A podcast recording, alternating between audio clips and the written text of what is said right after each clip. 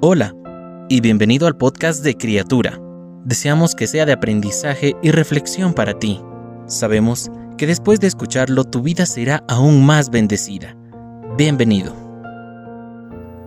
Por el nombre del Señor. Unos ladrones asaltaron una vez a Matthew Henry, el famoso erudito bíblico. En su diario escribió, Quiero dar gracias primero porque nunca antes me habían robado. Segundo, porque me quitaron la cartera y no la vida. Tercero, porque aunque se lo llevaron todo, no era mucho. Y cuarto, porque me robaron a mí y no fui yo quien robó.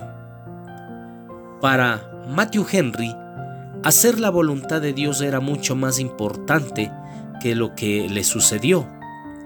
El apóstol Pablo también exhibió esa actitud cuando le hablaron de su futuro. Aunque el profeta Agabo predijo su encarcelamiento en Jerusalén, no pudieron hacer desistir a Pablo. Su deseo era hacer la voluntad de Dios y cumplir el propósito que él tenía para Pablo en la vida. Independientemente de lo que sucediera, Pablo quería obedecer al Señor por su nombre. Ninguno de nosotros sabe lo que traerá el mañana. A veces la voluntad de Dios implica caminar por el valle de sombra de muerte. Otras veces, tal vez tengamos que optar por el sendero de la dificultad porque deseamos hacer lo correcto y no lo que es fácil. En todas las dificultades de la vida podemos recordar que obedecer la voluntad de Dios por el nombre del Señor Jesús, como dice el libro de Hechos capítulo 21 versículo 13, es muchísimo más importante que lo que nos puede suceder. Hechos capítulo 21 verso 13 dice, estoy dispuesto no solo a ser atado, más aún a morir en Jerusalén por el nombre del Señor Jesús.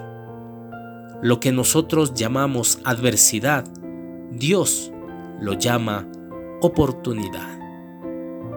Gracias Señor, porque sabemos que cada cosa que tú permites que nos suceda, siempre tiene un porqué. Y siempre es tu voluntad.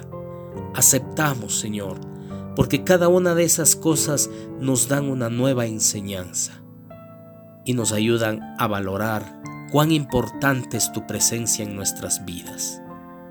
Te damos gracias en el nombre de Jesús. Amén. Cada una de las palabras que se dijeron hoy fueron un mensaje directo del Señor para ti. Oramos para que Dios siga bendiciéndote.